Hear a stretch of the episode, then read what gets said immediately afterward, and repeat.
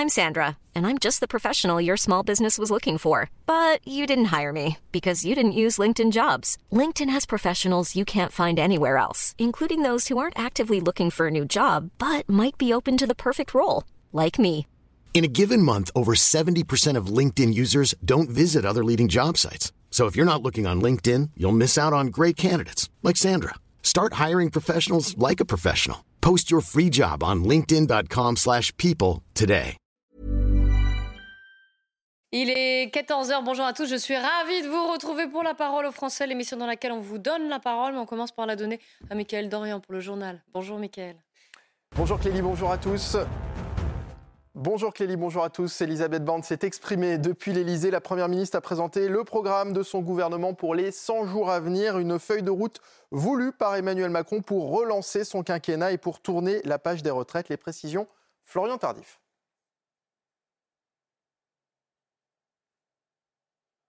Priorités fixées la semaine dernière par le président de la République. La première, le travail avec cet objectif du gouvernement d'atteindre le plein emploi euh, d'ici la fin euh, du euh, quinquennat et de poursuivre la réindustrialisation du pays. La deuxième priorité est le progrès avec cet objectif donc de poursuivre la transition écologique débutée lors du quinquennat précédent et d'engager la refonte des services publics. La troisième et dernière priorité est l'ordre républicain. Trois priorités et trois échéances puisque de premières mesures devraient être engagées dans les tout prochains jours, toutes prochaines semaines lorsque d'autres seront mises en œuvre à la rentrée euh, prochaine et les toutes dernières seront euh, déclinées euh, début 2024. L'objectif du gouvernement est que ces mesures aient des résultats concrets, tangibles, visibles, pour reprendre les mots d'Elisabeth Borne ce matin, pour les Français, car trop souvent ces derniers ont ce sentiment que l'action de l'exécutif n'est pas perceptible sur le terrain et c'est ce sentiment qui, selon la Première ministre, vient alimenter le vote extrême. C'est le défi prioritaire du gouvernement, répondre donc aux attentes des Français. Le taux de chômage recule de 1,2% au premier trimestre, un chiffre qui concerne uniquement les chômeurs de catégorie A, ceux qui n'ont aucune activité. Selon le ministère du Travail, le nombre euh, de demandeurs d'emploi, toutes catégories confondues, diminue de son côté de 0,4%. Au total, la France compte désormais un peu plus de 5,3 millions de chômeurs. Dans les Vosges, à présent, le corps euh, dénudé d'une enfant de 5 ans retrouvé euh, sans vie hier dans un sac poubelle. La fillette était portée euh, disparue depuis quelques heures. Un adolescent déjà connu de la justice a été placé en garde à vue. Il souffre de troubles psychiatriques. Écoutez les réactions des habitants de Rambervilliers où a eu lieu le drame. Je sais qu'il était pas, pas très net. Il gardait les enfants, pas d'un regard comme moi je vous regarde en fait. Comme si j'allais te, faire quelque chose de mal. Je me suis pris une fois on a un peu la tête avec. Parce qu'il mettait sa musique à fond dans le couloir, mais sans plus, quoi. Dans le reste de l'actualité, le Nutri-Score évolue, ce système qui permet de vous informer sur la qualité euh, nutritionnelle d'un produit alimentaire va changer son mode de calcul dès la fin de l'année. Le but est de le rendre plus efficace en classant les aliments avec plus de, de cohérence. Avec ses pastilles allant du vert au rouge assorties des lettres de A à E, ce système a été lancé en 2017 et est en vigueur dans sept pays d'Europe. On termine avec l'actualité internationale. L'Espagne frappée par une vague de chaleur exceptionnelle. Les températures devraient atteindre à partir de demain les 40 degrés dans le sud du pays. Une situation alarmante pour les autorités qui doivent faire face au risque d'incendie et à la sécheresse des terres agricoles. Reportage à Séville où la feria se déroule dans une chaleur étouffante de Thomas Bonnet. Sous un soleil de plomb, une chaleur écrasante dans les rues de Séville jusqu'à 39 degrés relevés en plein après-midi. Vague de chaleur particulièrement précoce en ce mois d'avril, avec des températures largement supérieures au normal de saison. Dans les rues de la capitale andalouse, où se tient en ce moment la feria de Séville, locaux et touristes en viennent tous au même constat. Insupportable. Insupportable. C'est insupportable. Je suis rentrée du travail et j'ai constaté cette chaleur insupportable ce midi. C'est horrible. Je ne peux pas imaginer comment font ces femmes avec des robes de flamenco. Juste en étant ici, je suis asphyxié. Cette vague de chaleur s'ajoute à un printemps déjà très sec en Espagne.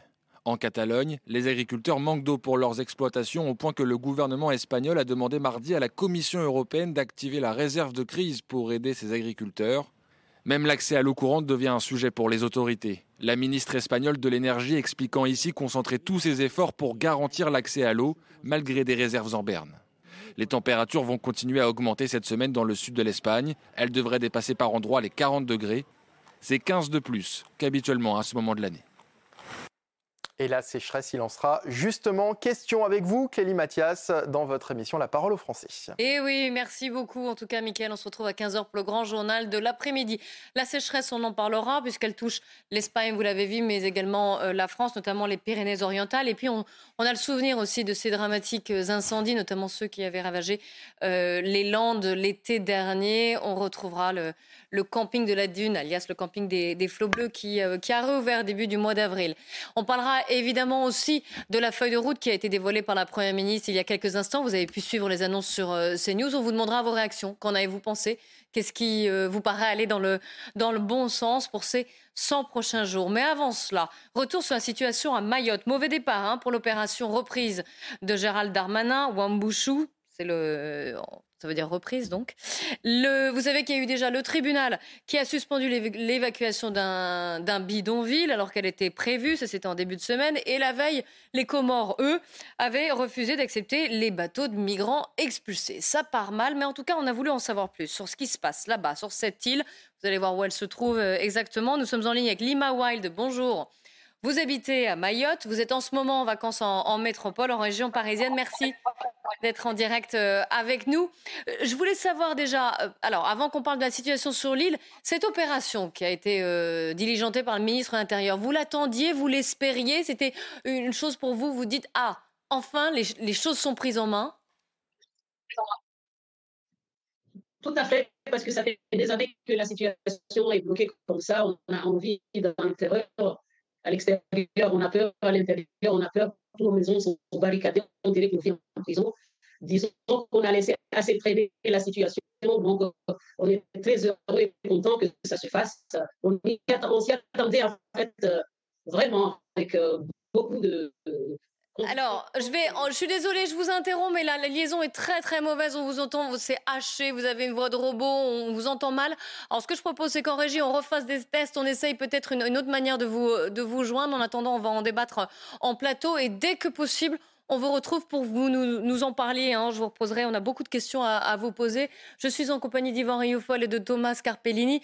Ça part mal hein, pour cette opération. Hein, oui, en effet, cela part d'autant plus mal que l'on apprend également, avec, euh, à, travers le discours de Mme Borne, que le, dossier immigration, qui devient urgentissime à Mayotte, mais pas simplement à Mayotte, dans le reste de la métropole également, que ce dossier immigration est à nouveau repoussé. Or, ce qui se passe à Mayotte est possiblement ce qui pourrait se passer en métropole dans les 10 à, ou 20 ans, dans les 10 à 20 ans qui viennent, c'est-à-dire en effet une submersion migratoire, une invasion, ça devient une invasion. Vous avez même une députée qui parle d'une possible guerre civile. Vous avez eu hier mhm. un, homme, politique dont j'ai oublié le nom qui a dit qu'il fallait même tuer ceux qui... Oui, alors elle a été reprise hein, quand même, même par le, des membres du gouvernement, dont Éric Dupont-Moretti. Il est allé un peu loin quand même Entendons ce qu'il dit, hein. plutôt que de s'offusquer. On, s'offusque, bien entendu, mais entendons ce qu'il dit. Non, mais je vous, je vous décris une scène, une scène de, qui devient une mm. scène d'invasive, une scène de guerre. Nous sommes dans, au bord d'une guerre civile qui est, ah qui est provoquée par, par, une immigration agressive, très agressive. Et donc, alors ce n'est pas tout à fait encore le cas en France, on est bien d'accord, l'immigration n'est pas à ce point-là. Mais ce que l'on voit apparaître à Mayotte, ce sont les mêmes, les mêmes mots que ceux qui apparaissent en métropole, c'est-à-dire d'abord un humanitarisme déployé qui, en effet, fait dire aux belles âmes que, dans le fond, il faut laisser les Comoriens, ceux qui veulent arriver, euh, arriver comme ils le veulent. Il faut, vous voyez que la justice, en effet, applique des lois qui sont mal agencé à ce type de, de, situation. Et puis, vous avez une irritation de la population qui fait comprendre que, certes, il n'y a pas un grand remplacement ethnique ni culturel, mais c'est un grand remplacement euh, de, vitalité, si je puis dire, de survie, d'insécurité, ça c'est qui est, de survie, non mais de survie même, non mais c'est beaucoup plus que mm. ça va plus loin que ça. C'est euh, c'est vraiment une, société qui devient complètement déboussolée au, par, par, cette immigration, qui est une immigration sur laquelle le gouvernement ne veut pas comprendre qu'il y a qu'elle devient urgente. Euh, à, résoudre. Euh, je voudrais revenir sur euh, l'opération de Wambushu, donc reprise encore une fois, euh, parce qu'elle ne reprend rien du tout en fait, et on se demande si elle a été bien préparée. Elle avait été annoncée à grand renfort de tambour, et là, dès qu'elle a été lancée, il y a quoi? Il y a un, les Comores qui disent non, non, non, on récupérera aucune des, personnes qui nous arrivent, aucun des migrants expulsés, et deux, il y a eu évidemment un référé, un tribunal qui a suspendu l'évacuation d'un bidonville. On se dit, mais c'était. Enfin, je ne suis pas juriste ni avocate, mais on se dit c'était peut-être prévisible. Mais vous savez, quand les ingrédients sont pas bons, le gâteau est rarement excellent. Vous avez raison, tout était prévisible pour démontrer l'échec prévisible de cette situation. Vous l'avez très bien rappelé. Les Comores, le gouvernement comorien a toujours tenu la même politique qui est on ne laisse pas les laisser passer consulaires. Vous savez, c'est la permission qu'a l'État d'origine d'accueillir de nouveau c'est les migrants qui venaient de leur côte. Premier élément. Le deuxième, on sait que notre État de droit, a tort ou a raison, ça peut être un sujet de débat, est extrêmement protecteur par rapport à ces migrants qui sont devenus des clandestins, qui sont devenus des sans-papiers, qui sont devenus des personnes en situation euh, de en, situation euh, d'illégalité qui maintenant aujourd'hui sont des réfugiés. Il suffit d'avoir n'importe quel juriste dans son contact pour pouvoir contester mm. l'ordre d'expulsion. Ils sont protégés au nom du respect au droit à la vie privée, au nom du respect au regroupement familial, au nom du respect parce que peut-être pour une raison X ou Y, leur vie peut être en danger en Comore. Donc évidemment, tout était réuni pour que cette euh, opération annoncée en grande pompe ne puisse pas réussir. Mais pourquoi ça n'a pas été anticipé? C'est la question par le gouvernement. Ça rappelle un peu l'expulsion de l'imam Hussein, euh, pareil, qui avait eu, voilà, il y avait eu des loupés. Et ça rappelle même également l'accueil du bateau à Toulon, où mm. on avait vu mm. également que Darmanin avait dit, avait dit que moitié, la plupart des passagers qui étaient mineurs, notamment allait être expulsée. On a bien vu que tout le monde était reparti dans la nature, précisément parce qu'il y avait eu les protections qui, ne permettent pas aujourd'hui à la politique d'appliquer ses règles en fonction de lois qui ont été... Les, juges ne font qu'appliquer des lois. Ce sont mm. des lois qui sont des lois, en effet, qui ne sont pas applicables à ces genres de conditions. Et notamment... Oui, mais ça, le gouvernement le sait, donc j'imagine qu'il y a des, Non, mais précisément, c'est que vous, avez, vous mettez le doigt, c'est que tout le monde le sait, mais personne ne fait la liaison entre mm. l'efficacité et le non-efficacité Parce que cette opération sur place à Mayotte, elle était très attendue. On va en parler avec Lima Wild qui... Les lois, la, loi, la loi la loi Elan qui, a qui, a, qui a suppléé, je pense, à l'autre loi qui, dont la loi euh, de citoyenneté et égalité de, 2017 permet en effet, euh, interdit en effet euh, à, l'autorité d'avoir à démolir des, des, logements précaires si, si, si ceux-ci qui sont à l'intérieur ne sont pas relogés préalablement. Et donc, vous avez également, ces, ces mêmes conditions s'observent dans Paris même. C'est-à-dire que vous avez, par exemple, boulevard des Italiens, j'en fais l'observation depuis deux ans, vous avez une sorte de squat sur un trottoir qui s'est installé avec une, cabane et un petit jardin, et ce type-là reste là parce que, pour l'instant, les autorités euh, n'ont pas les moyens, en tout cas n'ont pas la volonté non plus de déloger et, Mais est-ce qu'il ne fallait pas procéder avec un, par un accord avec les Comores avant? Est-ce voilà, il y a peut-être d'autres biais Il y a deux volets. Il y a le volet diplomatique. Malheureusement, par déclarer la guerre aux Comores, c'est difficile de les faire revenir sur leur position. Là, est-ce que voilà On peut se poser la question comment est-ce que la France, 7e ou 6e puissance économique mondiale, n'arrive pas à gagner ce bras de fer? Le deuxième point, qui est à mon sens plus intéressant, c'est qu'on touche un tabou de la société française qui est l'état de droit. Aujourd'hui, tout le monde se drape dans un linceul de bons sentiments en disant on a un état de droit fabuleux, intouchable, qui nous protège. Sauf qu'aujourd'hui, si certes il peut nous protéger, le revers de la médaille fait également qu'il nous enchaîne. Cet état de droit qui n'est pas gravé dans le marbre séculaire du pacte patient et citoyen, mais qui peut être amendé, modifié, altéré, dans certains cas même supprimé, nos législateurs refusent de s'y attaquer. Si vous ne pouvez pas résoudre la problématique de Mayotte, ou comme vous l'avez très bien rappelé, notre partie dans Paris, ou partout en métropole, sans lancer le débat de est-ce que certaines de nos directives, de nos normes juridiques, juridictionnelles, même certains, certaines constitutionnelles, vous ne réglerez pas cette problématique?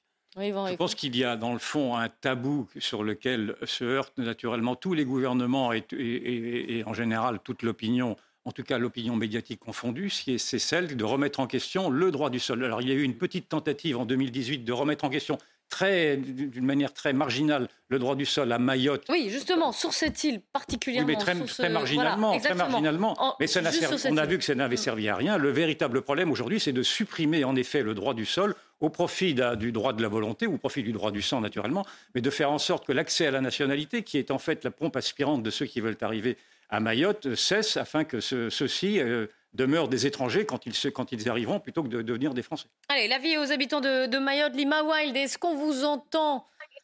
Est-ce que ça marche? Ah, c'est toujours. On va essayer. Hein, c'est toujours pas très très bon comme euh, liaison. Je veux demander donc pourquoi vous attendiez cette opération qui a du mal à se, à, se, à avoir lieu finalement? On essaye. Hein, je vous dirai, je vous coupe si la liaison est mauvaise. D'accord. En tout cas, cette opération, on l'attendait depuis longtemps parce que ça fait à peu près 10 ans là, ça, ça chiffre. Vit dans la terreur matin, midi et soir, on ne sort plus, on n'est pas en sécurité maison, on n'est pas en sécurité quand on sort à l'extérieur. Donc, il était temps et euh, j'espère, hein, Alors, Lima Wild, on va peut-être essayer de faire de la radio, c'est-à-dire que vous, allez nous appeler par téléphone et on va essayer de vous avoir au moins, euh, sans avoir l'image malheureusement, c'est toujours mieux, mais, euh, mais au moins on vous entendra parce que là c'est impossible, on a toujours les mêmes euh, problèmes. On va vous appeler par, par téléphone, si c'est possible évidemment en, régie aussi, au moins peut-être que si on reprend les vieilles méthodes, Peut-être que ça, peut-être que ça marchera de nouveau. J'en profite pour vous faire réagir toujours à propos de l'immigration, puisque c'est lié à, Mayotte. Et puis j'espère on retrouvera très vite euh, Lima Wild pour qu'elle nous en, qu'elle nous en parle. Mais euh, sur la feuille de route qui a été annoncée par Elisabeth Borne et donc ce projet de loi Asile et Immigration qui faisait partie des, chantiers euh, lancés et voulus par Emmanuel Macron, qui finalement n'aura pas lieu, en tout cas pas tout de suite faute de majorité trouvée par la Première ministre. C'est ce qu'elle a euh, expliqué. Voilà, je voulais vous faire réagir au moins sur ce point. Il y a beaucoup de choses. Bah, et on va y revenir parce qu'on va vous donner la parole. C'est naturellement euh, incompréhensible et tout à fait compréhensible. C'est incompréhensible parce qu'en effet, nous sommes sur un Titanic et le gouvernement fait de la dentelle pendant ce temps-là, tandis que nous sombrons. Et c'est compréhensible parce qu'en effet, le gouvernement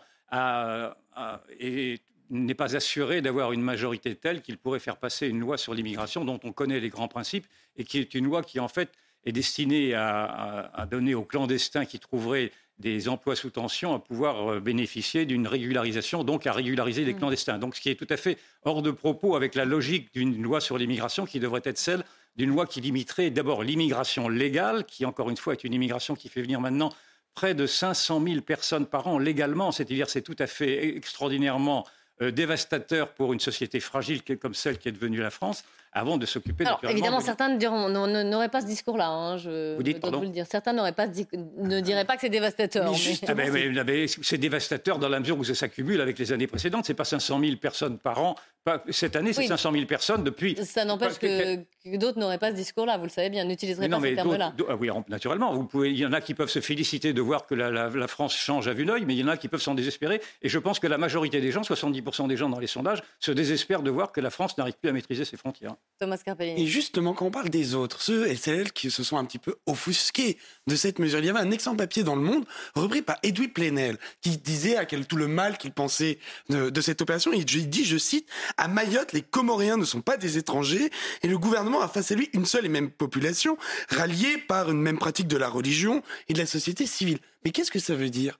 C'est-à-dire qu'à Mayotte, à 10 000 km, on accepte le discours qui aujourd'hui est qualifié d'extrême droite, qui parle finalement de l'unité d'un peuple qui devrait se protéger, ou du moins qui est différent des autres peuples. Ça, on l'accepte à Mayotte. Mais par contre, les mêmes si on était face à ce discours en parlant de la population locale française, parlerait du retour du bruit des bottes, du fascisme ou que sais-je encore. Alors, on va poser. Normalement, on a Lima en ligne. Je suis désolée, on ne vous voit pas. Je crois que c'est juste par téléphone. Les vieilles méthodes, mais souvent ça marche. J'espère qu'on vous entend bien. Je suis désolée pour tous ces petits problèmes de, de liaison. Alors, je vous repose ma question. Euh, racontez-nous ce que vous vivez. Racontez-nous pourquoi vous espériez cette opération Wambushu. Ça fait quelques années, on vit dans la terreur, dans la peur tous les jours. On ne sort plus pratiquement. On a peur quand on est dans notre maison, on a peur quand on sort à l'extérieur. On, nous barricade, nos maisons ressemblent à des prisons. Il y a des barres de fer partout pour nous protéger. Donc l'insécurité a pris tellement de l'ampleur que on est décapité. Maintenant, ils ne volent pas, ils ne tuent pas, mais ils décapitent. Maintenant, pour tuer, c'est avec coup de machette. Nos enfants, quand ils vont à l'école, c'est la terreur à l'aller, au retour. Les, les, personnes qui vont au travail, ils ont peur le matin. Euh, et le soir, quand ils rentrent, personne ne se sent tranquille. Disons que les gens sont traumatisés. Il y a même des maladies euh, qui, tout le monde tombe malade par, rapport à l'angoisse de tous les jours. Nos enfants sont pas tranquilles. Les parents se disent est-ce que nos enfants vont rentrer sains et aujourd'hui? Et même les parents, quand ils vont aller au travail, ils se disent est-ce qu'on va pouvoir voir nos enfants aujourd'hui? Donc ça a pris une telle ampleur qu'il était temps qu'on fasse quelque chose et j'espère que ça va marcher, qu'ils ne vont pas euh, faire demi-tour parce que euh, ce que je commence à entendre là, que le gouvernement comorien euh, ne reçoit pas ses compatriotes ressortissants de Mayotte, c'est pas la première fois. Donc, moi, j'avais pensé que le gouvernement français avait déjà pris les choses en main dès le départ, parce que chaque fois, c'est comme ça.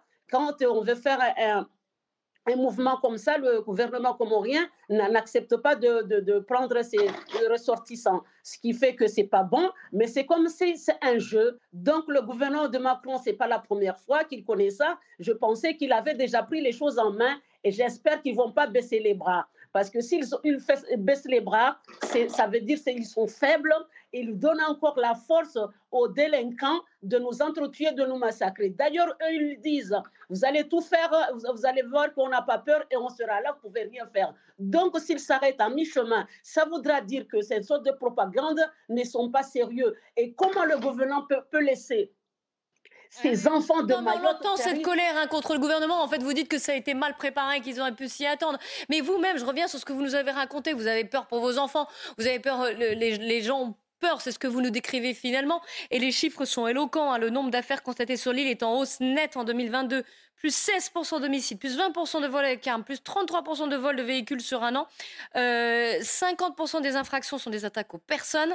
Et c'est dû souvent, c'est ce qui est dit, en tout cas selon le, général qui dirige la gendarmerie de, de Mayotte depuis 2020, il dit c'est attribué à la situation sociale et économique explosive des bidonvilles où vivent en clandestinité, donc des migrants comoriens. Est-ce que vous-même, vous avez été victime d'un accès de, violence? Est-ce qu'il vous est arrivé quelque chose de, très grave ces, derniers temps? Racontez-nous. Jusqu'à maintenant, euh, je, n'ai rien euh, euh, reçu de. je n'ai pas été agressée, mais parce que je ne sors pas. Imaginez un artiste comme moi, je dois sortir même quand il y a des concerts, j'ose pas y aller. Il n'y a pas que moi, donc euh, je fais euh, attention tout le temps. Je sors de moins en moins, mais je pense que déjà les bidonvilles là, c'est l'insécurité pour les personnes qui y vivent déjà. Il y avait des, fortes pluies, il y a une famille qui a péri dans ces bidonvilles. Ces bidonvilles, on ne peut même pas aller les soigner s'ils tombent malades. Ces bidonvilles, c'est dangereux pour tout le monde. Et déjà, ce n'est pas une vie pour une famille vivre comme ça il n'y a pas de, il a pas d'électricité. Mais serait-ce que pour eux-mêmes, c'est pas bon. Ouais, Et les Mais question pour vous, Lima Wild, d'Ivan Rioufol. Non, j'observe que les Comores refusent de reconnaître euh, la souveraineté de Mayotte et que les Comores considèrent Mayotte comme étant, dans le fond, comorienne. Et donc, euh, que les, événements qui s'y passent, cette invasion qui s'y déroule, ressemblerait beaucoup, et, ma question, c'est ma question, ressemblerait beaucoup à une sorte de guerre. Est-ce une guerre que vous vivez là ou est-ce simplement une pression migratoire comme on en connaît en métropole? Non, non, non, non, non, ça, risque d'être une guerre civile parce que là, surtout si ça, ne se poursuit pas cette opération, ça va être une guerre civile parce qu'il y a les Maoris qui veulent que les, clandestins partent, ceux qui sont euh, en situation irrégulière, et ils sont montés du doigt euh, sur le net. Il y a même des menaces de mort et tout ça, on commence même à brûler certaines maisons. Donc, si ça continue comme ça, il y aura la guerre civile parce qu'à un moment donné, si le gouvernement n'est pas capable d'arranger la situation, ce sont les, civils qui vont le faire. Si le, Conseil général de, de, Mayotte avait parlé ainsi la dernière fois, je pense qu'il ne pense pas, euh, il va pas le faire. Mais tellement on est, la situation est traumatisante que on ne sait pas quoi faire. En fait, mais c'est grave ce que vous nous dites, parce que là, là, vous parlez de guerre civile, vous dites, voilà, c'est les habitants qui vont prendre les choses en main, finalement. Ben oui, euh, je ne sais pas, avec la colère, chaque fois, si tu ne peux pas te défendre, le, voyou peut rentrer chez toi, mais si tu, te défends, c'est toi qui vas aller en prison. Mais on, va, on a subi pendant des années, à un moment donné, je ne sais pas. Mais c'est avec la peur aussi, parce que euh, pour te défendre, tu peux prendre n'importe quoi. Tout le temps, tu ne peux pas rester comme ça. Ils prennent les gens en otage avec des machettes, dans les bus, partout où tu sors. Vous savez, il y a des personnes, dès qu'ils sortent, ils ne savent pas si c'est un voyou, ce n'est pas, pas un voyou parce que ce n'est pas marqué sur le front, mais la, population a peur. Dès qu'on sort, on voit un jeune, on tremble. Je ne sais pas si ça, se comprend quand, on parle, mais il faut aller là-bas pour le vivre. Non, mais c'est très. Enfin, on l'entend, on l'entend à votre voix. Hein, puis vos mots sont, sont expressifs. Vous parlez de, coups de machette. Vous racontez très bien cette, cette peur et, qui, effectivement, est difficile à imaginer, mais, mais qu'on entend très bien, en tout cas, dans votre euh, témoignage. Une question pour vous de Thomas Carpellini. Oui, euh, bonjour madame. Il y en a beaucoup qui parlent de Mayotte comme finalement ce qui pourrait arriver à terme en France. Vous qui êtes actuellement en métropole, oui. en métropole. Mm. vous qui êtes actuellement justement en métropole, est-ce que vous trouvez des points de comparaison, de similitude mm. entre ce qui se passe actuellement à Paris ou en région parisienne avec ce qui a pu se passer au début lors des premières pressions migratoires qui a touché, qui a touché le département de Mayotte? Euh, ah, je ne peux pas comparer parce que la France est grande, donc euh, même s'il se passe des choses, mais c'est éparpillé. Mais comme Mayotte est petit et tout se concentre aux environs de la capitale, ça se voit quoi. Donc, euh, comme c'est trop petit, on le vit constamment Et ici, c'est la même chose en France, mais comme c'est grand, il y a des endroits où on peut respirer, mais Mayotte, c'est globalisé, quoi. Oui, on l'entend bien. Je ne sais pas si j'ai pu répondre à votre question. C'est très, clair. je pense. Très clair. Euh, Yvan pour vous, euh, madame. Malgré tout, Mayotte est vue comme une sorte de provocation de petit paradis au cœur même des Comores. Et oh, je ne sais pas si c'est encore vu comme il faudrait, ça. Hein. On aurait pu s'interroger d'ailleurs de savoir si vraiment il avait été une, c'était une bonne idée que de départementaliser Mayotte. Mais enfin, ceci est fait. Mais maintenant que nous sommes dans cet état de fait-là, quelles sont, selon vous, les mesures urgentes à prendre afin de protéger Mayotte de cette immigration-là? Quelles sont les mesures que n'ose pas prendre et qu'il faudrait prendre, que n'ose pas prendre le gouvernement? Le gouvernement prend des mesures, mais ce n'est pas assez. C'est stopper l'entrée des, quoi ça, quoi ça. Je pense que si le gouvernement veut vraiment faire, je pense qu'il pourra. Parce que c'est petit quand même. il y a des points stratégiques, il y avait des radars et tout ça. Je ne sais pas si ça fonctionne ou pas. Je pense que c'est les stopper. Parce que les renvoyer et ne pas être en mer surveillés, ils reviennent le lendemain on renvoie la même personne aujourd'hui, le lendemain matin, il, il, va en juin, il reprend le bateau, le même soir, il rentre à Mayotte les il faut des mesures pérennes, en fait. Stopper, mmh. faut voilà, des stopper qu'ils ne puissent pas rentrer, oui. Merci beaucoup, hein, Lima Wild, de nous avoir euh, témoigné sur la situation à Mayotte. Je suis, je suis navrée pour ces, ces problèmes techniques qu'on a eus. On aurait aimé vous entendre euh, et vous voir surtout euh, un peu plus. Mais, mais j'imagine qu'on pourra vous recontacter dans les jours qui viennent puisque cette, cette opération n'est pas encore terminée. Hein. On va voir quelle est l'évolution.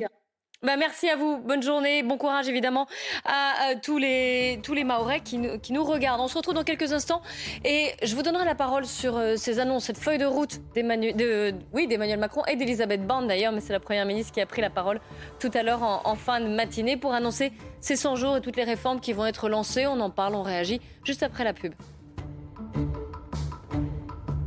14h30 sur CNews, la parole aux Français. On commence par le Flash Info avec Michael Santos.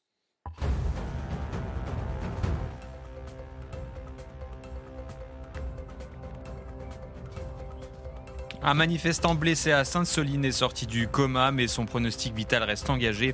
À ce jour, il est impossible d'affirmer que Serge va recouvrer ses esprits et l'usage de son corps, ont communiqué ses parents. L'homme de 32 ans avait été touché à la tête par une grenade lacrymogène en mars dernier. Nouvelle grève dans les airs pour le 1er mai. L'Union syndicale de l'aviation civile CGT, syndicat de contrôleurs aériens, a déposé un préavis de grève dans le cadre du mouvement contre la réforme des retraites. Les conséquences sur le trafic en plein week-end de pont et de vacances de Pâques sont pour le moment inconnues. Et puis l'URSSAF, victime d'une fraude à 3 millions au crédit d'impôt. Une plainte a été déposée contre 5 organismes de services à la personne suspectés d'avoir émis 1200 factures. Depuis l'an dernier, certaines dépenses sont éligibles au crédit d'impôt, comme le ménage, le jardinage ou encore le bricolage. On reprend euh, l'émission La parole aux Français, l'émission dans laquelle on vous donne la parole. Si vous voulez d'ailleurs témoigner ou nous envoyer des messages, photos, vidéos, n'hésitez pas. Témoin au pluriel, cnews.fr. Comment réagissez-vous à la feuille de route, les 100 jours d'Elisabeth Borne? La Première ministre a pris la parole après le Conseil des ministres, c'était en fin de matinée. Vous avez pu suivre ces annonces euh, en direct. Alors, tout a été balayé, la loi asile et migration, en passant par l'éducation, la santé, ou même le pacte social sur la vie au travail. Et on vous donne la parole. J'aimerais savoir ce que vous en pensez. Stéphane Béguin, vous êtes secrétaire général du syndicat Construction et Bois dans le Bas-Rhin. Bonjour, merci d'être en direct avec nous. On vous avait euh, écouté et entendu la semaine dernière parce que vous aviez manifesté lors du déplacement du, président de la République dans le Bas-Rhin, en tout cas en, Alsace.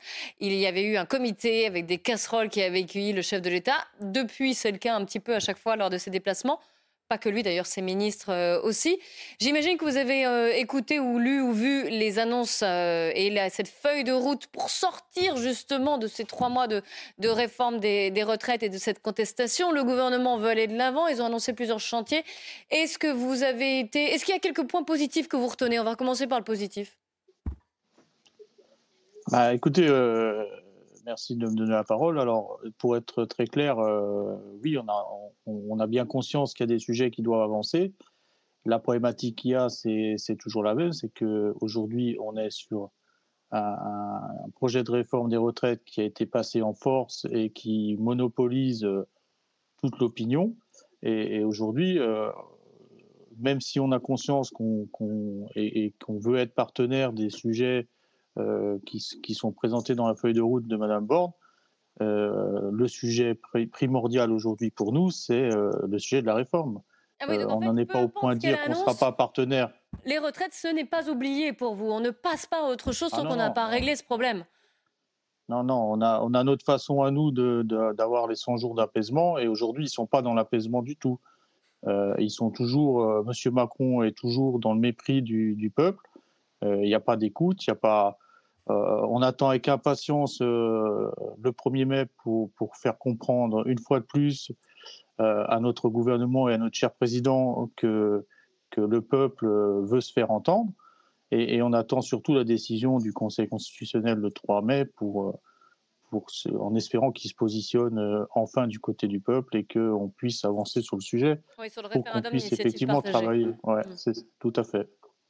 Oui, donc ça veut dire que euh, la Première ministre annonce 100 jours avec différents dossiers. Vous, vous annoncez 100 jours de, de quoi alors justement D'action, de, de manifestation de, Comment ça va se dérouler?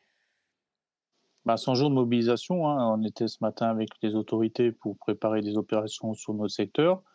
Euh, et, des 100 jours qui s'annoncent. Après le 1er mai, euh, il, y aura, il y aura des actions qui seront menées. Et aussi longtemps qu'on ne sera pas attendu, on, on, se mobilisera durant cette période de, de, campagne de, notre cher président. Euh, à un moment, il faut quand même qu'il entende le peuple. Euh, il a, il, a, il a quand même une posture assez assez indélicate et méprisante du, peuple.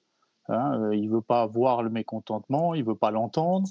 Euh, euh, on, voit les, différentes actions qui sont menées contre, contre les gens qui oseraient se manifester. Hein. On n'a pas plus tard qu'hier, on avait une action de, tractation sur un, au carrefour où on avait mis une banderole. ça a été juste à ce que la banderole soit saisie alors, je ne pense pas que c'est un ordre de M. Macron, mais en tout cas, c'est peut-être euh, euh, des sympathisants à lui. En tout cas, la banderole a été retirée, euh, tout comme on nous a, on nous a pris nos, gilets lors de sa venue en Alsace, qu'on n'a pas récupéré. Donc aujourd'hui, on voit bien qu'il ne veut pas entendre parler du mécontentement, il veut avancer.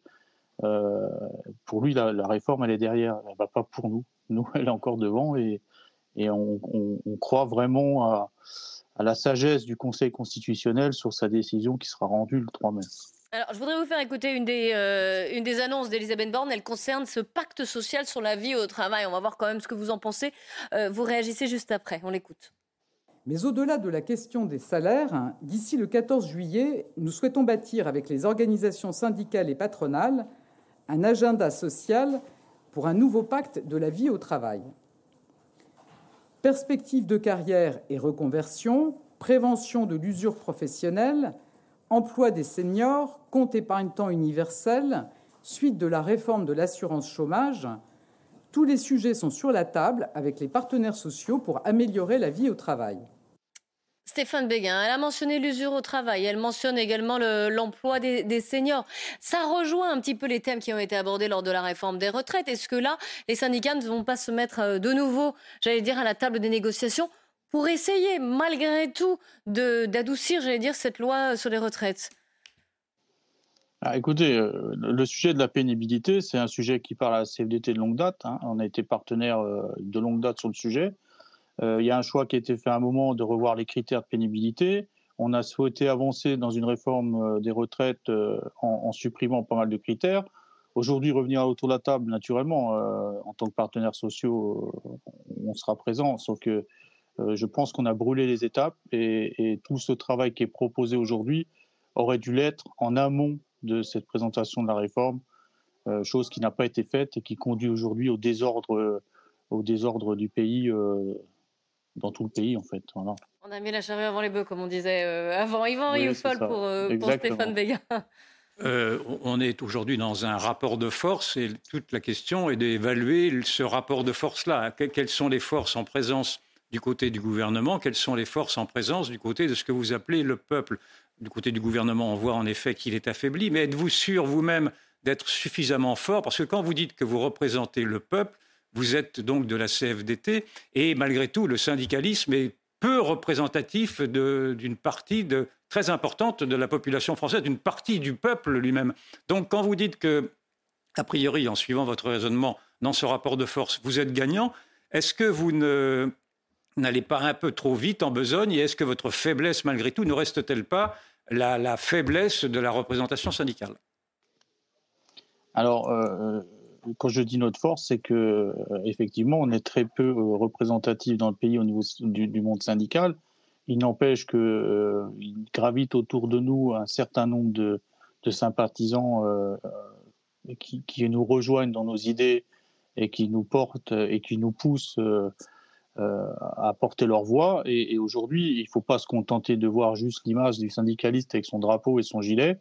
Il y a tout un peuple qui est derrière, qui n'a pas forcément les mêmes facultés ou les mêmes possibilités de se mobiliser que, que, des représentants euh, syndicaux. Donc, euh, il, ne faut pas, en fait, il faut pas que l'image se cantonne uniquement aux gens qu'on voit sur les actions. Il y a quand même derrière tout un, tout un mécontentement du peuple. Quand on fait des actions de tractage comme nous on l'a fait euh, euh, sur certains carrefours euh, stratégiques, on voit bien le discours des gens. Les gens, les gens, les gens ont des difficultés financières parce que effectivement, on a aussi la problématique de, de, l'inflation qui vient, qui vient percuter de plein fouet les travailleurs et travailleuses et du coup qui sont moins mobilisables que d'autres et ils comptent sur nous pour, pour, porter les messages. Donc euh, réduire, euh, réduire euh, le champ du mécontentement à, aux seuls militants que vous voyez dans la rue, c'est très réducteur. On le voit aussi au sondage, en tout cas sur la réforme des retraites, qu'il y avait une majorité quand même assez large hein, d'ailleurs de Français contre cette réforme. Thomas Carpellini, pour vous, Stéphane Béguin. Oui, bonjour monsieur. On se souvient que pendant la crise des Gilets jaunes, le gouvernement s'était sorti de là en dégainant son chéquier. Est-ce qu'aujourd'hui, vous pourriez imaginer une situation où le gouvernement, pour faire passer la pilule de la réforme des retraites, l'Europe de tout un tas de mesures, voire de mesurettes, mais extrêmement euh, euh, véloces, extrêmement significatives. Est-ce que vous, ça pourrait vous séduire, ou du moins euh, accepter d'accepter les compensations offertes par le gouvernement, quitte à accepter la réforme des retraites Je ne pense pas que ce soit ce qui est attendu de la plupart des travailleurs et travailleuses français. puisqu'on voit bien que les petites aides que notre, cher gouvernement distribue à gauche, à droite, à un moment, on les retrouve dans, le, quotidien des Français, puisque à un moment, il faut aussi euh, renflouer les caisses. Et, du coup, euh, je ne pense pas que c'est la solution de sortie du mouvement de la réforme des retraites. C'est pas ce que les gens attendent, en tout cas. Voilà. D'accord, c'est pas de l'argent en compensation, c'est pas, pas ça. Oui, euh, Yvan. oui, votre secrétaire général a souvent milité pour mettre en garde contre la montée du populisme, et singulièrement pour mettre en garde contre la montée, oui, Monsieur Verger, contre la montée du Rassemblement national. Est-ce que malgré tout, vous n'êtes pas pris dans, cette, dans, cette, dans ce tourbillon populiste précisément parce que, en effet, vous l'avez suggéré, ce ne sont pas simplement les drapeaux syndicaux qui sont visibles dans les manifestations, il y a toute une partie d'une autre population qui pourrait se réclamer précisément, enfin, a priori, de ce populisme rejeté par votre syndicat. Est-ce que vous n'êtes pas dans une contradiction? Écoutez, euh, hein, euh, difficile de la part d'Yvan Yofol aujourd'hui. je pense qu'il ne faut pas mélanger les sujets. Euh, aujourd'hui, on est sur, un, sur une contestation par les organisations syndicales et par les travailleurs et travailleuses français euh, d'un projet de réforme des retraites qui, qui va toucher et impacter l'ensemble des concitoyens français, euh, tous bords confondus. Donc, euh, je, je, je, pense pas que ce soit nécessaire de faire cet amalgame.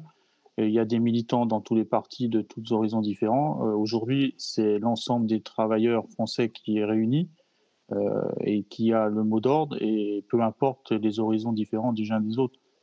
On commence à parler d'un mouvement. Je pense qu'il ne faut pas chercher à diviser euh, les, personnes. Ce n'est pas le sujet. En tout cas, ce n'est pas notre ligne de, conduite. On commence à parler d'un mouvement des casseroles. Euh, est-ce que vous pensez, enfin, jusqu'où peut-il aller ce mouvement? Il y a un moment, euh, va quand même y avoir, j'allais dire, une impasse, c'est-à-dire que soit le gouvernement, soit les manifestants, l'un ou l'autre, va devoir céder. En tout cas, ça ne peut pas continuer comme ça. Donc, comment, comment vous voyez les choses? Alors, bah, l'idée des casseroles, elle a démarré euh, un petit peu chez nous en Alsace, mais, oui. je ne pense pas que ce soit. c'est symbolique en fait. La symbolique des casseroles, c'est pour faire du bruit, pour se faire entendre, puisque euh, les paroles n'atteignent pas notre président. Donc, on s'est dit peut-être que avec des moyens euh, qu'on a à disposition, on pourrait éventuellement se faire entendre. Ça n'a pas l'air d'être le cas, mais c'est pas pour autant que voilà, le, mouvement va s'essouffler, il y aura d'autres actions qui seront menées, d'autres idées qui vont naître, et, les casseroles sont juste un passage pour lancer, pour, pour lancer le sujet du mécontentement auprès du président, mais il y en aura d'autres. Thomas Justement, sur il y en a d'autres. Sans prendre la casquette de Cassandre, est-ce que vous craignez un durcissement? C'est comme vous l'avez rappelé, l'intersyndicale est mobilisée depuis longtemps, ça commence à avoir un coût. On voit que le président peut faire quelques petits pas, mais il ne rentre pas dans la danse avec le mouvement syndical ou les travailleurs en règle générale. Est-ce que il l'a dit, il a fermé le banc. Il a, dit, il a fermé le banc. Ça fait, ça a été promulgué, on passe à autre chose. Est-ce que vous craignez un durcissement puissance 2, 3, 4, voire 10 de la volonté d'être entendu de, euh, des manifestants? Bah, comme je vous l'ai dit la dernière fois, euh, la semaine dernière, le, durcissement, en tout cas, euh, il, va se faire ressentir, mais pas forcément pour, nous à la CFDT. comme j'ai déjà expliqué, le durcissement, on, a, une vision de, des durcissements qui n'est pas la même que d'autres. Et, oui, on, tentera en tout cas de mener des actions plus impactantes euh, voilà, c'est notre vision du durcissement qui pourrait toucher plus euh, la partie euh, économique, mais sans aller à l'extrême de ce qu'on voit dans, certains, dans certaines régions, dont la nôtre. Quelle, serait la ligne rouge pour vous à ne pas dépasser? La ligne rouge en, tant que quoi Dans les actions, de, durcissement? justement. Oui, oui, oui. Bah, la casse, la casse, puisqu'elle est bénéfique pour personne et, elle met en danger euh, elle met en danger les, manifestants, les gens qui, les sympathisants. Je ne pense pas que ce soit la solution. Euh, enfin, les forces de l'ordre, ils sont là pour, euh, pour faire un travail. C'est des travailleurs comme les autres. donc, nous, voilà, on voit pas la nécessité de lancer de la provocation. Après, y a, je vous dis, il y a, y a y il y a des possibilités d'avoir un impact plus fort sans pour autant tout saccager. D'accord. Merci beaucoup en tout cas Stéphane Béguin d'avoir de nouveau témoigné après euh, la semaine dernière justement pour avoir euh, euh, la suite, ce que vous pensez en tout cas de cette feuille de route annoncée par Elisabeth Borne. Très bonne journée à vous. On va parler également de la, de la sécheresse dans cette émission. Vous savez qu'elle touche une grande partie de la France, que les nappes phréatiques sont pour la plupart à un niveau très très inquiétant. Je rajoute deux autres actualités. En Espagne, il y a une vague de chaleur exceptionnelle. On vous en a parlé dans le journal de 14h, 40 degrés attendus aujourd'hui. Alors même si euh, le pays est un peu plus habitué aux, fortes chaleurs, ça reste exceptionnel car nous sommes que fin avril et puis il y a une sécheresse prolongée dans ce pays aussi. Et puis le ministre euh, de la Transition écologique, Christophe Béchu, a annoncé aussi une nouvelle météo des forêts qui est censée alerter la population sur le risque de départ d'incendie. Elle va être diffusée par Météo France tous les jours à partir du 1er juin jusqu'à la fin du mois de septembre. Elle va couvrir les, euh, les mois d'été. C'est une météo qui a été mise en place notamment après les terribles incendies qu'a connu la France l'été dernier, notamment dans les Landes, on va en parler. Et puis même là, vous savez que les Pyrénées-Orientales, il y a déjà eu un incendie dramatique qui, euh, a touché le 1000 hectares dans les Pyrénées-Orientales le 17 avril. Il n'y a aucune pluie majeure qui est tombée. Franck Couder, bonjour, vous êtes directeur du camping de la Dune des, des comme on dit aussi.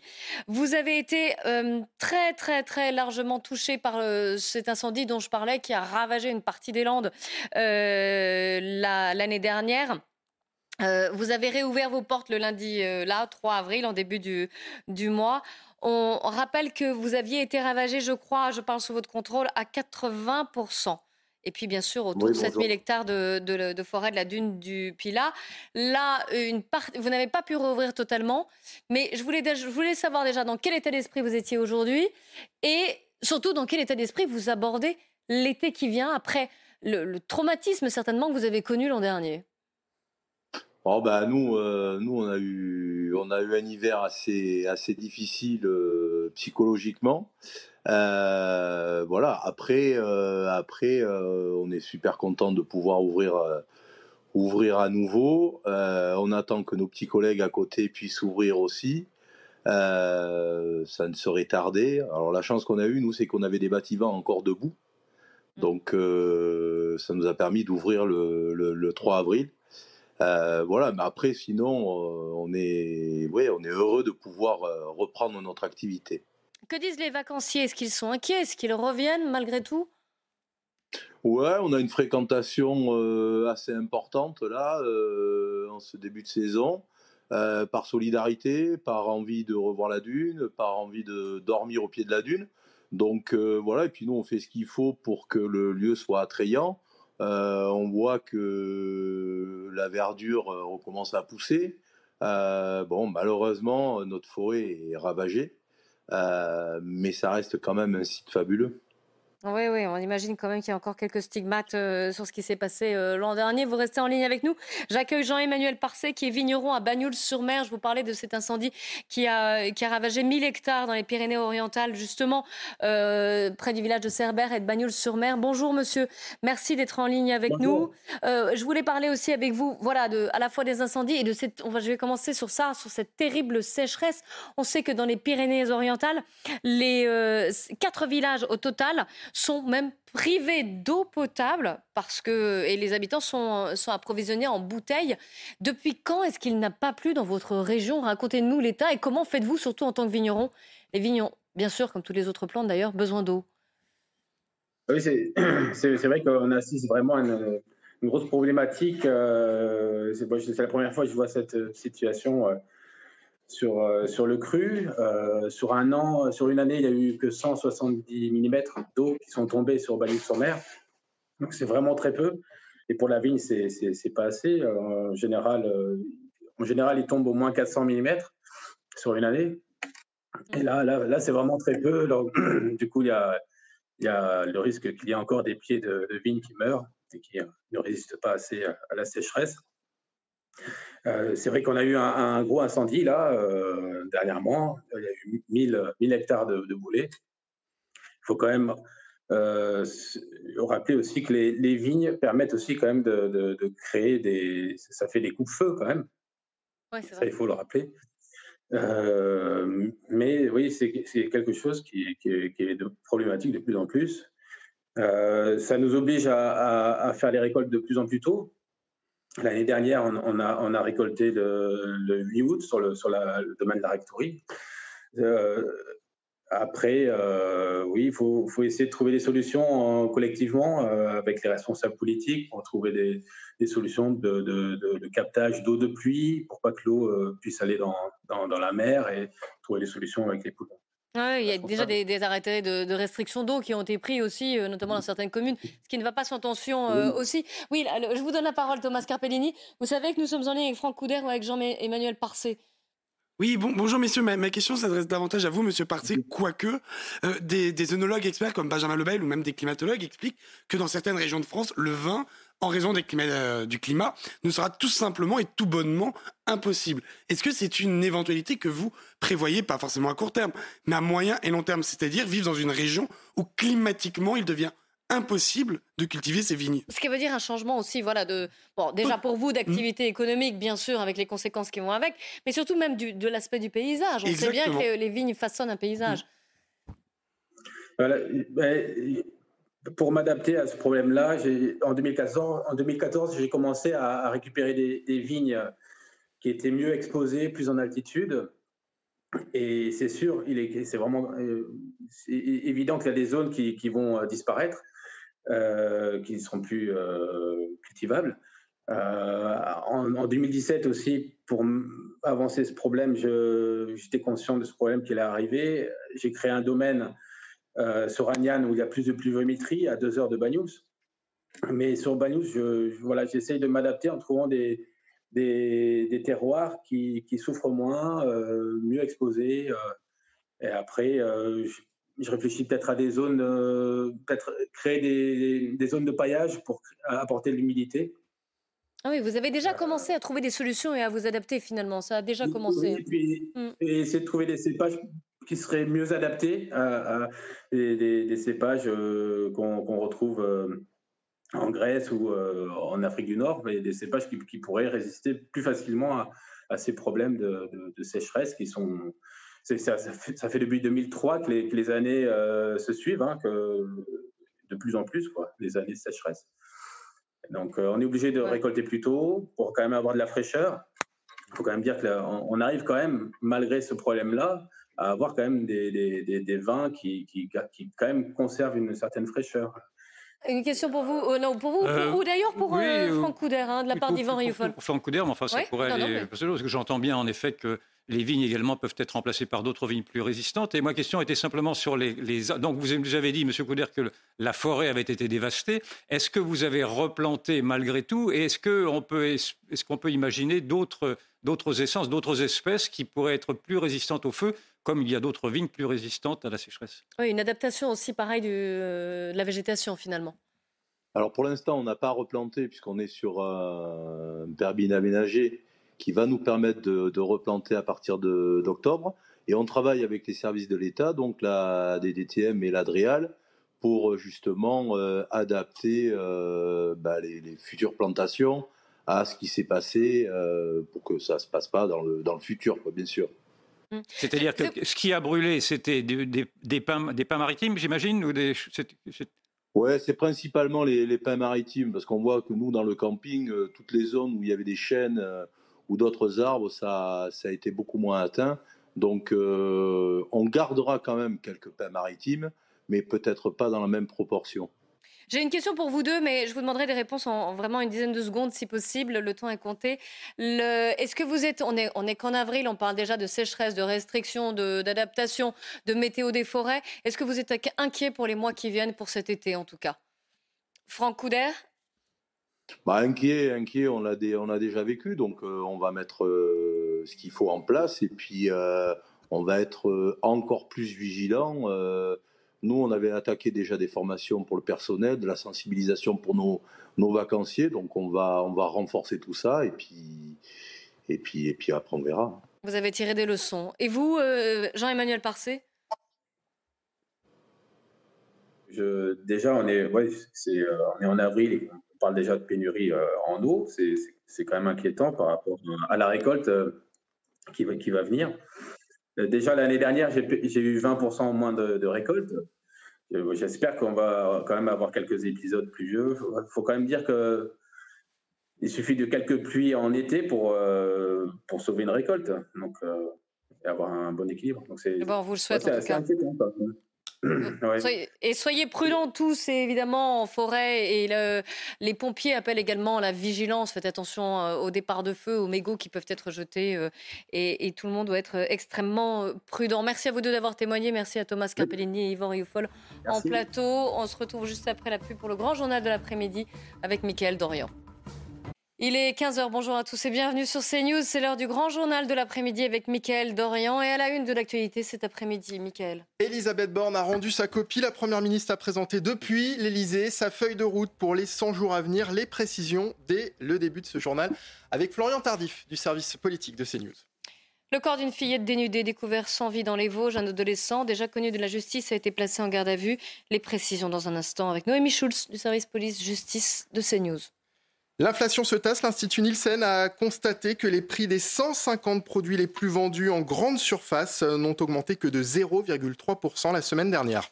Un épisode de chaleur exceptionnel pour la saison va frapper l'Espagne à partir de demain. Les températures attendues devraient dépasser de 6 à 15 degrés. Les normales de saison, on parle de 40 degrés environ. Hein. Elisabeth Borne s'est donc euh, exprimée depuis l'Elysée. Elle a présenté son programme pour les 100 jours à venir, une feuille de route voulue par euh, Emmanuel Macron pour relancer son quinquennat et tourner la page des retraites avec un objectif assumé. La Première ministre l'a dit, renforcer la majorité de son gouvernement. Écoutez. Cette feuille de route est une main tendue à toutes les bonnes volontés. Avec les parlementaires, nous souhaitons échanger le plus en amont possible sur chaque projet et bâtir des majorités avec toutes celles et ceux qui le souhaitent, sans regarder nécessairement du même côté. Avec les partenaires sociaux, nous voulons renouer un dialogue apaisé et constructif et leur laisser plus d'initiative et de responsabilité. Avec les élus locaux, nous bâtissons en commun des agendas territoriaux. Je souhaite donner aux territoires plus de marge de manœuvre pour adapter les règles nationales aux réalités locales. La différenciation et l'adaptation sont des clés pour notre réussite. Florian Tardif, Elisabeth Borne a donc présenté les principaux axes de cette feuille de route de ces 100 jours jusqu'au 14 juillet. Est-ce qu'on peut les lister? Oui, on n'était pas loin du euh, dépouillement d'une boîte à idées, on peut le dire euh, ce matin, réalisé par euh, la Première ministre, qui a donc présenté cette feuille de route autour de trois grands axes, qui sont les trois grandes priorités qui ont été fixées la semaine dernière lors de son allocution par le président de la République, à savoir le travail, le progrès et l'ordre républicain, le travail avec cet objectif toujours affiché de la part de l'exécutif d'arriver au plein emploi d'ici la fin du quinquennat, de poursuivre la réindustrialisation du pays. Concernant le progrès euh, notamment, d'engager la refonte des services euh, publics, c'est ce qu'a expliqué la Première ministre, et euh, de poursuivre la transition écologique.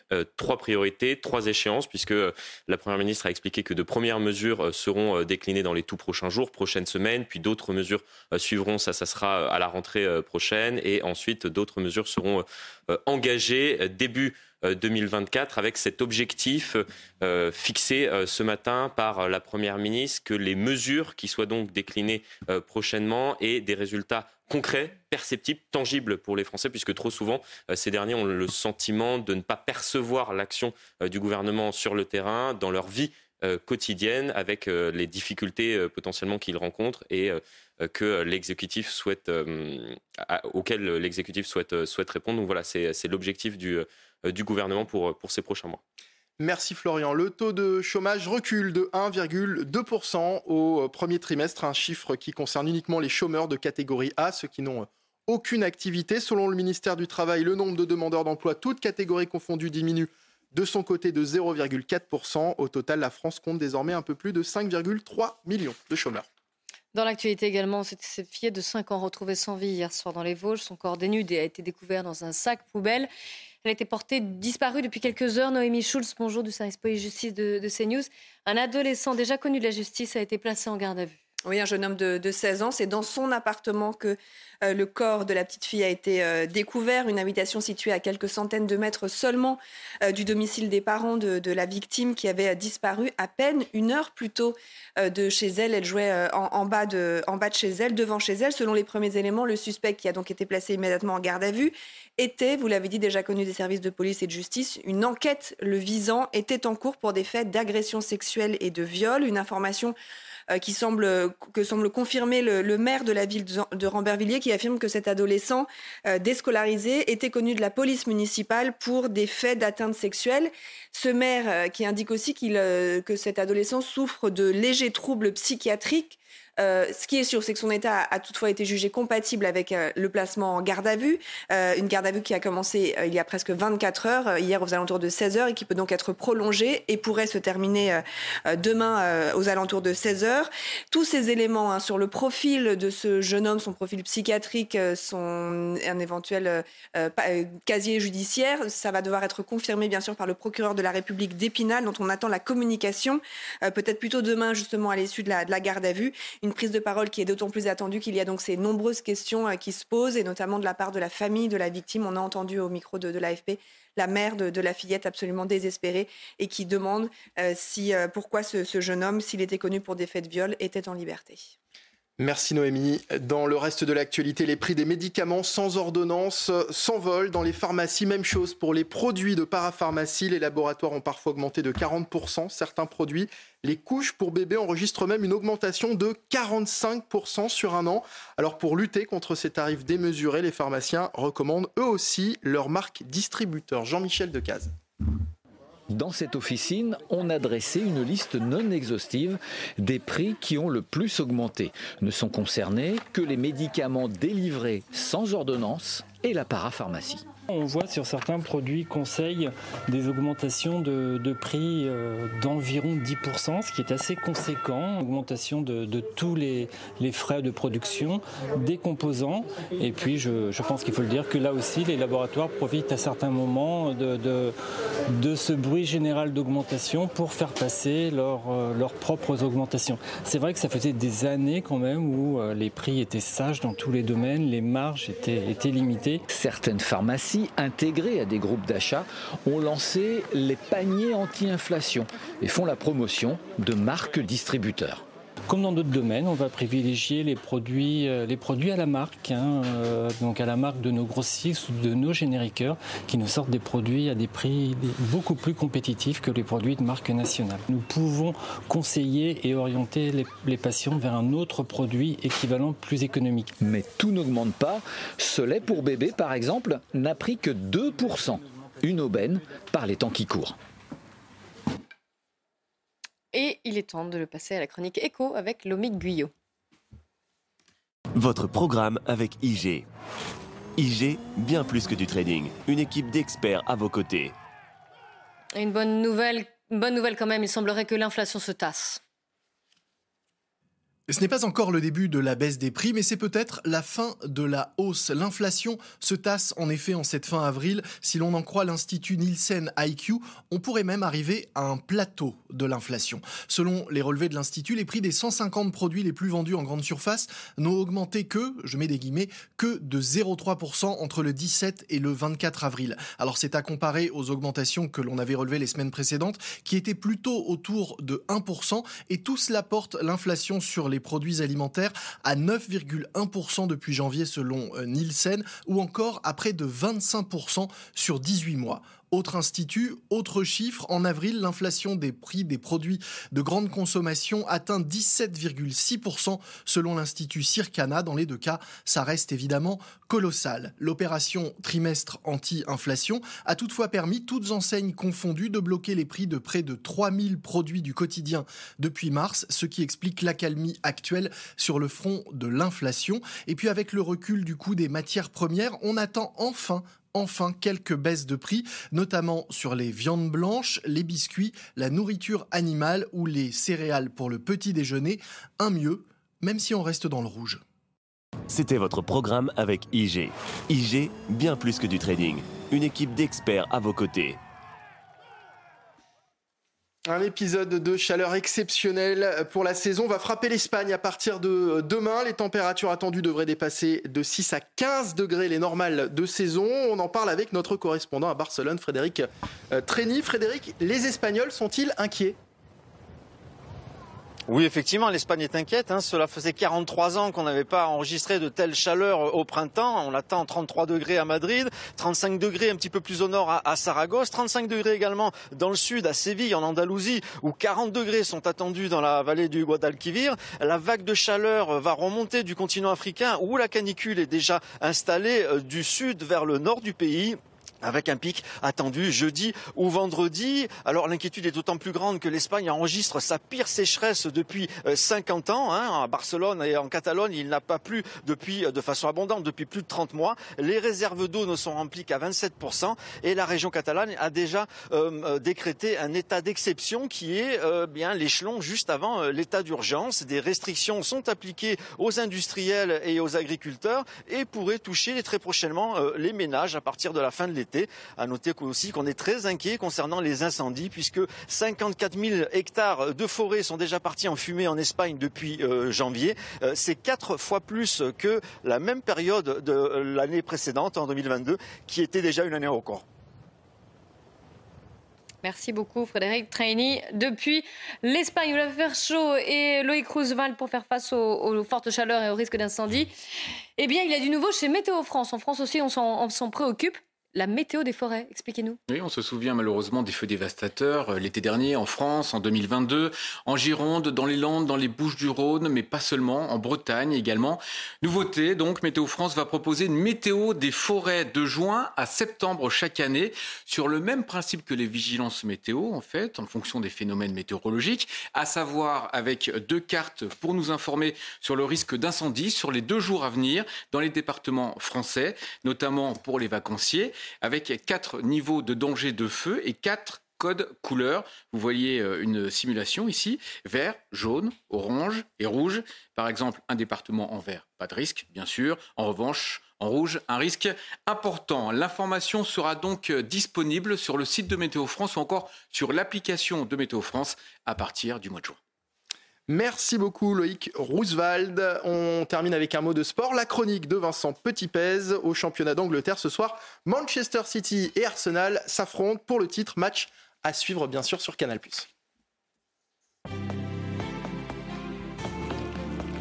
Vous regardez votre programme avec la machine à café, Groupe Intuition. Mieux vaut-il être chasseur ou chassé? Depuis la troisième journée, Arsenal n'a abandonné son fauteuil de leader qu'une seule fois et s'avance donc avec des certitudes, même après un nul contre Southampton qui a permis à son rival d'être à 5 points. When I look how they train, how they reacted after that, the mood in the dressing room, how they defend each other in every moment, um, we really won it. And uh, we're going to show that again tomorrow night. Être champion d'Angleterre, 19 ans que le peuple gunner attend ça, et il y croit. Mikel Arteta encore plus. 100%. But we knew from the beginning, and uh, the City was the team to beat. That game is going to be really important. Is it going to define the season? The answer is no. Il reste 6 rencontres à Arsenal, 8 à City. Les Gunners doivent donc gagner pour garder leur destin entre leurs mains. L'expérience peut faire la différence et Arteta peut compter sur celle de Gabriel Jesus et Alexander Zinchenko, champions avec City l'an passé. Since I think uh, when when they come in after two weeks, three weeks, they're set because they've been where they've been. They say we can win this league. Une soirée sous le signe du passage de témoin ou sous celui d'un retour tonitruant.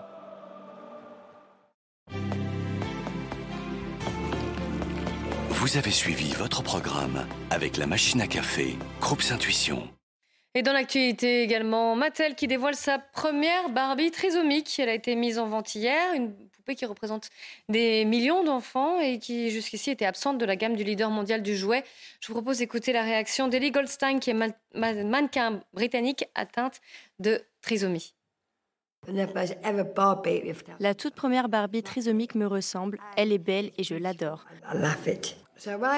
Quand j'ai vu Barbie pour la première fois, je me suis demandé ce qui se passait. Un peu bouleversée, disons que j'ai été ravie. Elle est adorable, j'aime beaucoup ses yeux en amande, sa petite taille, et elle est mignonne, tout comme moi. Nouveauté, c'est la fin de ce grand journal de l'après-midi. Merci beaucoup euh, à vous, Mickaël Dorian. Dans un instant, le débat continue sur CNews. Elodie Huchard et ses invités pour 90 minutes info, qui va revenir évidemment sur euh, les annonces, la feuille de route d'Elisabeth Borne qu'elle a dévoilée à la mi-journée. Vous avez pu suivre ces annonces sur CNews. Quand retenir? Que va-t-il se passer? Et est-ce que cette feuille de route est susceptible d'apaiser les choses après l'épisode des contestés euh, de la réforme des retraites?